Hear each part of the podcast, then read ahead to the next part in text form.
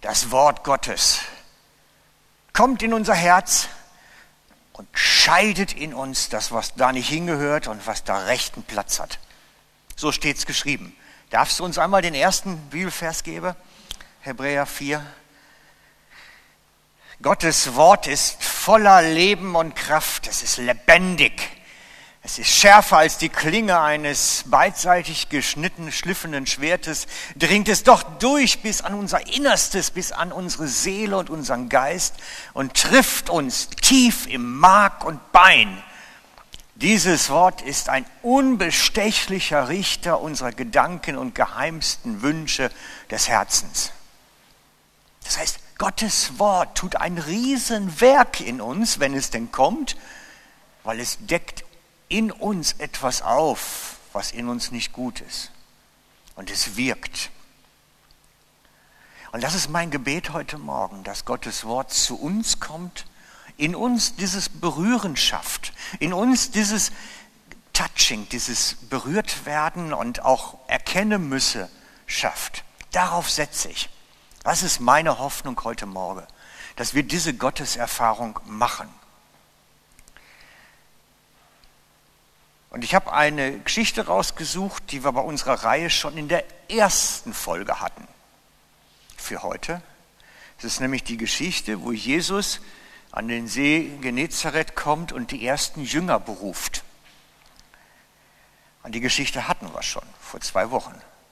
Aber ich möchte heute einen ganz neuen Fokus legen, eine neue Betonung, einen neuen Blickwinkel hinzugeben.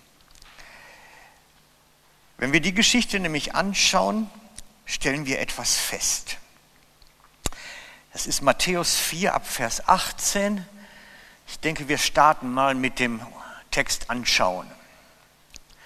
Als Jesus nun oder als nun Jesus am Galiläischen Meer entlang ging, sah er zwei Brüder, Simon und Petrus genannt und Andreas, seinen Bruder, die warfen ihre Netze ins Meer, denn sie waren Fischer. Und er sprach zu ihnen, kommt, folgt mir nach, ich will euch zu Menschenfischern machen. Sogleich, Betonung ist auf unüberlegt, nicht sauber abgeklärt, keine Vorabklärung getroffen. Das hatten wir aber schon. Sogleich verließen sie ihre Netze und folgten ihm nach. Und als er von dort weiterging, sah er zwei andere Brüder, Jakobus, den Sohn des Zebedäus, und Johannes, seinen Bruder, im Boot mit dem Vater Zebedäus, wie sie ihre Netze flicken. Und er rief sie. Jetzt machen wir mal Stopp. Und er rief sie. Ich möchte euch nämlich mal bitten, euch das pragmatisch vorzustellen. Also so bildhaft. Also Jesus geht zu Simon und Simon Petrus und zu Andreas und lädt sie jetzt ein, mit ihm zu kommen. Und sie lassen alles stehen und liegen und gehen mit ihm. Und dann gehen sie wirklich ein Stück weiter. Das ist wirklich eine Ortsveränderung. Das war nicht drei Meter, sondern schon ein Stück. Und dann ruft er, fragt er Johannes und Jakobus. Da steht dann Jesus vor Jakobus und Johannes und Andreas und, und Petrus und Simon im Schlepptau. Die wissen in dem Moment, wenn ich jetzt Ja sage und mitgehe, sage ich zu Andreas und zu Simon auch Ja.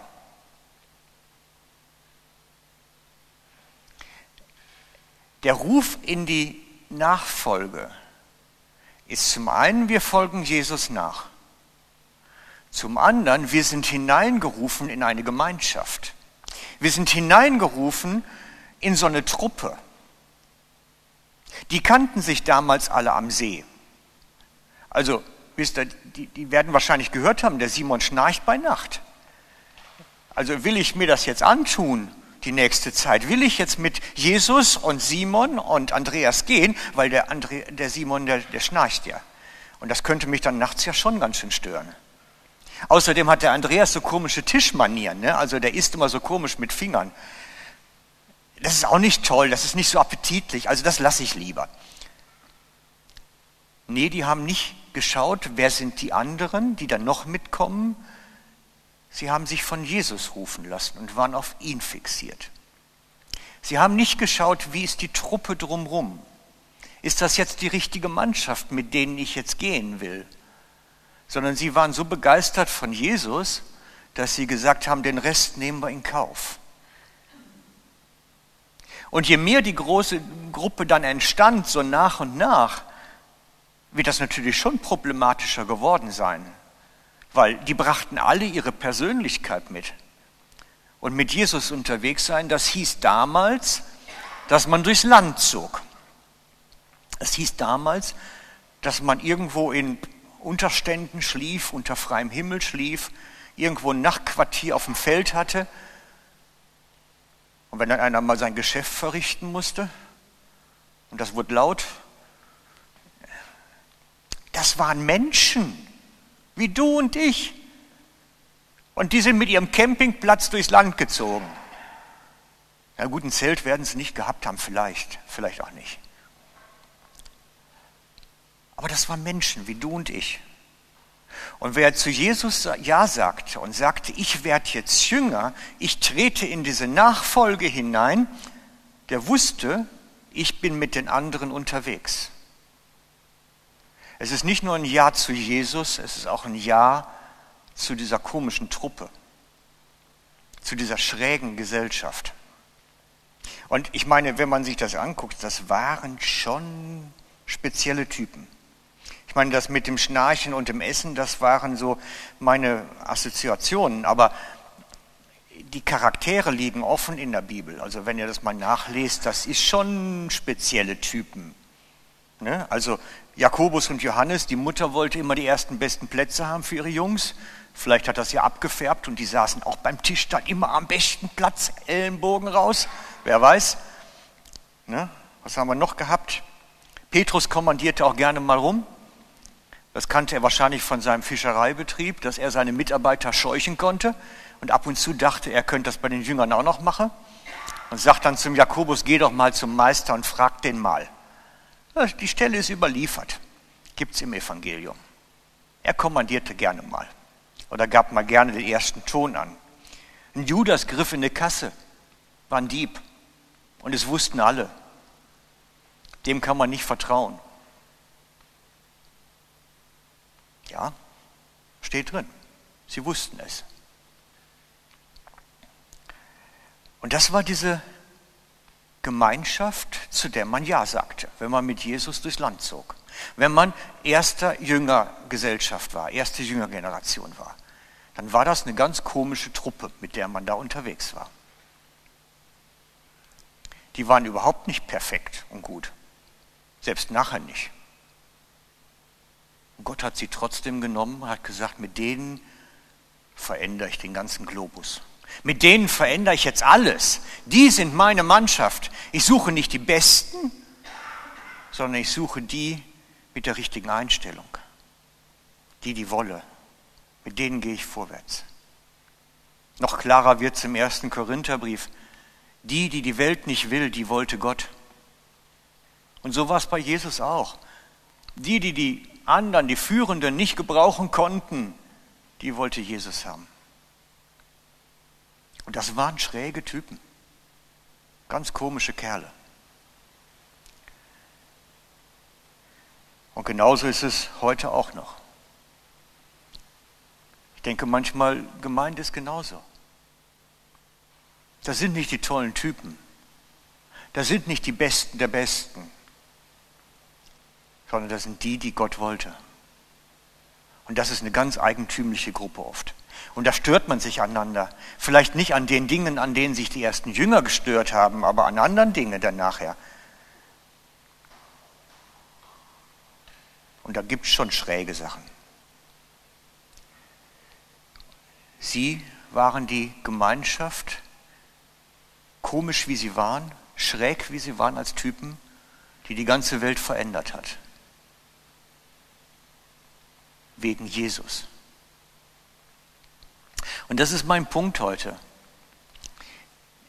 Die Leute damals, die haben wirklich zu Jesus Ja gesagt und sind dann mit denen, die er an die Seite gestellt hat, durchs Land gezogen. Er hat gesagt, geht. Und das wurde auch nachher so, als sie ausgesandt wurden, um ihren Dienst selber mal zu probieren. Die Aussendung der 72 oder 70, je nach Übersetzung.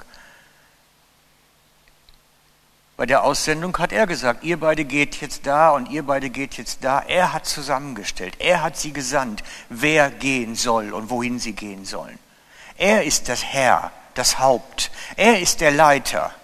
Die haben nicht erst eine Volksabstimmung gemacht darüber, wollen wir jetzt eigentlich gehen oder wollen wir nicht gehen, ist das jetzt dran, wollen wir es sein lassen. Nein, Jesus war das Haupt, er sagt. Und sie sind gegangen. Wie, ist da, wie viele da gesagt haben, ich bin aber nicht fähig, ich kann das nicht. Ich kann keine Dämonen austreiben. Ich kann keine Kranken heilen. Das steht da aber nicht. Aber gefühlt haben werden sie schon, weil sie waren Menschen wie du und ich. Sie waren Menschen wie du und ich. Und ich glaube, wenn Jesus zu mir kommen würde und sagen könnte, mach mal gerade, und wie geht das? Genau. Die sind Menschen wie du und ich. Und sie haben den Globus verändert weil sie auf Jesus geschaut haben. Nicht auf die Geschwisterschaft drumherum, nicht auf ihre Unfähigkeit, sondern auf Jesus. Das war das bindende Glied. Er war es, der alles möglich machte. Jesus ist der Herr, der die Gemeinschaft zusammenstellte, damals und bis heute. Damals und bis heute. Die Frage ist nur halt dann immer, lassen wir ihn Autorität sein. Lassen wir das zu, dass er das Haupt ist und er uns sagt, was gerade läuft und was wir anschaffen sollen und wie wir leben sollen. Lassen wir ihn Herr sein. Das ist ja die zentrale Frage. Ich habe das Gefühl nämlich, dass das in unseren Tagen ein bisschen verloren gegangen ist. Diese, diese Grundausrichtung. Was eigentlich heißt, Christ und Jünger Jesu zu sein. Ich erlebe vielmehr, dass die Leute ihre Gemeinde aussuchen nach Musikgeschmack, nach dem Prediger, nach den guten Kollegen, die man vielleicht finden könnte oder halt auch nicht, sondern nach allen möglichen Dingen. Aber wenn Jesus Herr ist, sagt er, was für mich gilt. Und das kann in alle Richtungen gehen. Er ist die Autorität. Lassen wir das nur zu? Lassen wir den Herrn auch Herr sein?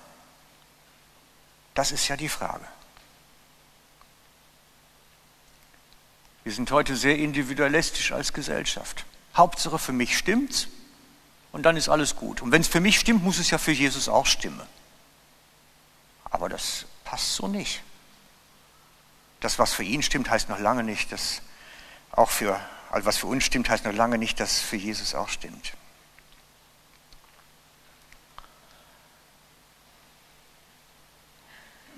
Und ich möchte noch mal einen Schritt zurücktreten.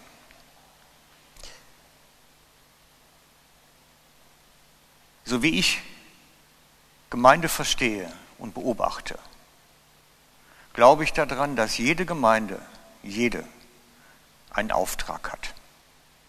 Weil sonst könnten wir auch eine große bilden. Dann könnten wir alles zusammenwerfen. Dann spielt es auch keine Rolle. Ich glaube, dass jede Einzelne ihre Berechtigung hat, weil es einen Auftrag gibt für die Gemeinde, die, die sie ausführen sollen, für den sie da sind.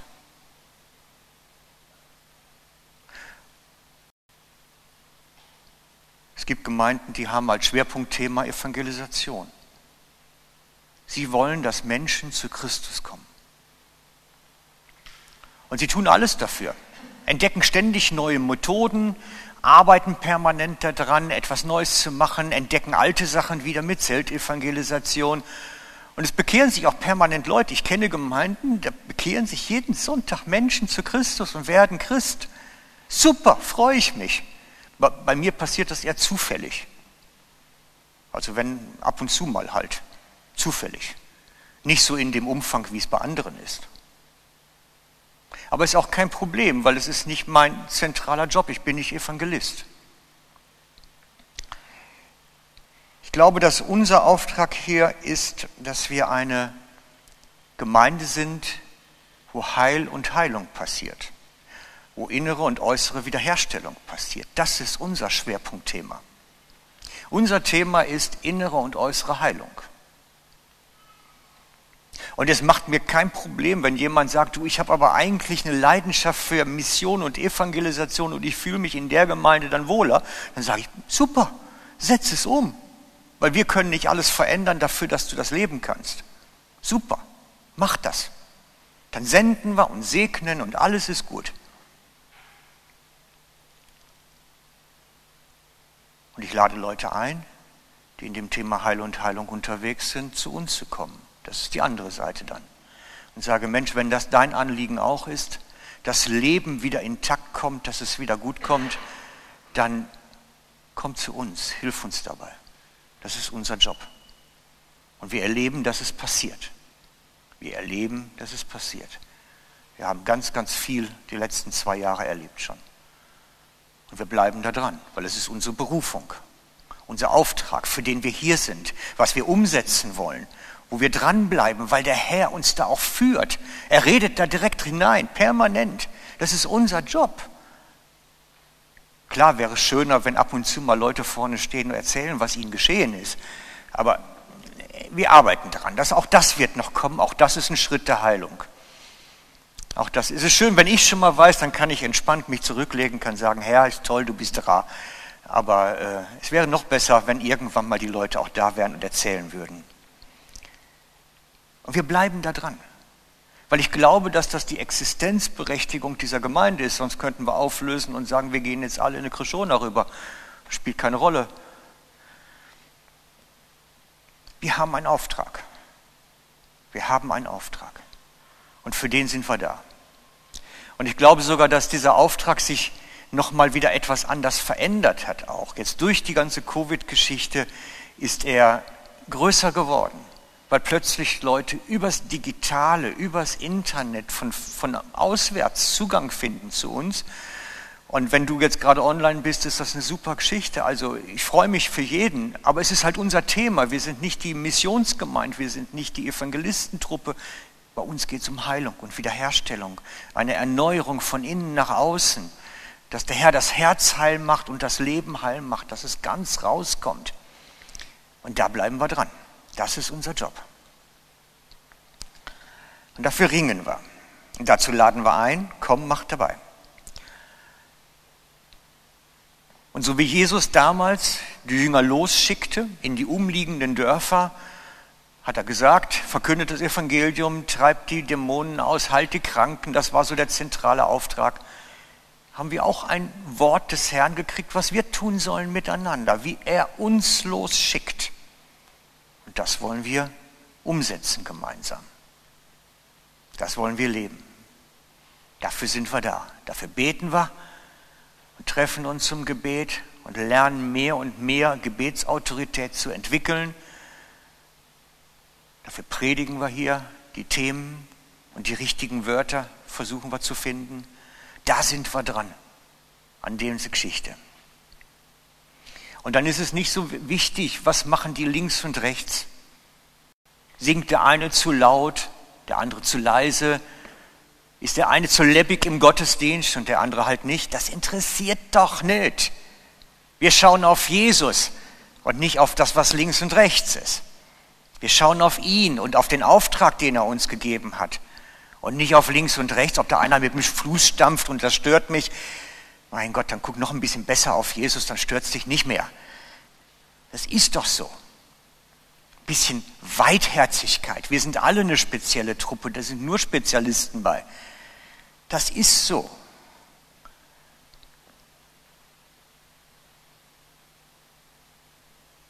Das ist so. Wisst ihr, Jesus sagte in einer Situation einmal, was geht es dich an? Und da ging es über so eine Geschwisterschaftsgeschichte. Gabriel, schmeißt uns das nochmal auf den Beamer gerade. Johannes 21, genau. Als Petrus diesen sah, spricht er zu Jesus, Herr, was ist aber mit diesem? Jesus spricht zu ihm, wenn ich will, dass er bleibe, bis ich komme, was geht es dich an, folge du mir nach.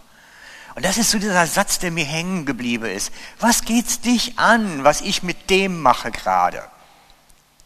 Ja, stell dir mal vor, wir haben eine tolle Anbetungszeit und du bist so richtig still vor dem Herrn und daneben dir gerät in Verzückung und ist da am Stehen und Stempel und ja, das nervt. Und was sagt Jesus? Was geht's dich an? Wir müssen ein bisschen auch lernen, den Fokus wieder zu kriegen, nach vorne zu schauen, auf Christus, auf das Kreuz, auf das, was er getan hat und so ein bisschen links und rechts mal ausblende auch. Was geht's uns an, wenn ich mit dem das gerade mache? Bisschen entspannt da reinkommen. Nicht von den Geschwistern hindern lassen, den eigentlichen Fokus zu verlieren. Und darum ist es mir heute so wichtig, dass wir das nochmal wieder in den Fokus reinnehmen. Wir sind eine Jüngerschaft, eine Nachfolgegemeinschaft, eine Gruppe von Leuten, die Christus zusammengestellt hat als das Haupt der Gemeinde, die miteinander unterwegs sind und lernen und uns entwickeln, damit Menschen heil werden, damit Leben in Ordnung kommt, damit wieder was funktioniert. Das ist unser Job. Und dafür sind wir hier zusammen unterwegs. Darauf arbeiten wir hin. Und deswegen nochmal mein Aufruf, lass Christus das Haupt sein, lass ihn den Herrn sein, lass dich leiten, lass dir, akzeptiere ihn einfach als Autorität über deinem Leben und mach nicht irgendeinen Zeugs.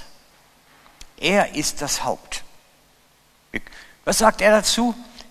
Es werden genügende zu mir kommen, die Herr, Herr sagen und ich kenne sie doch nicht.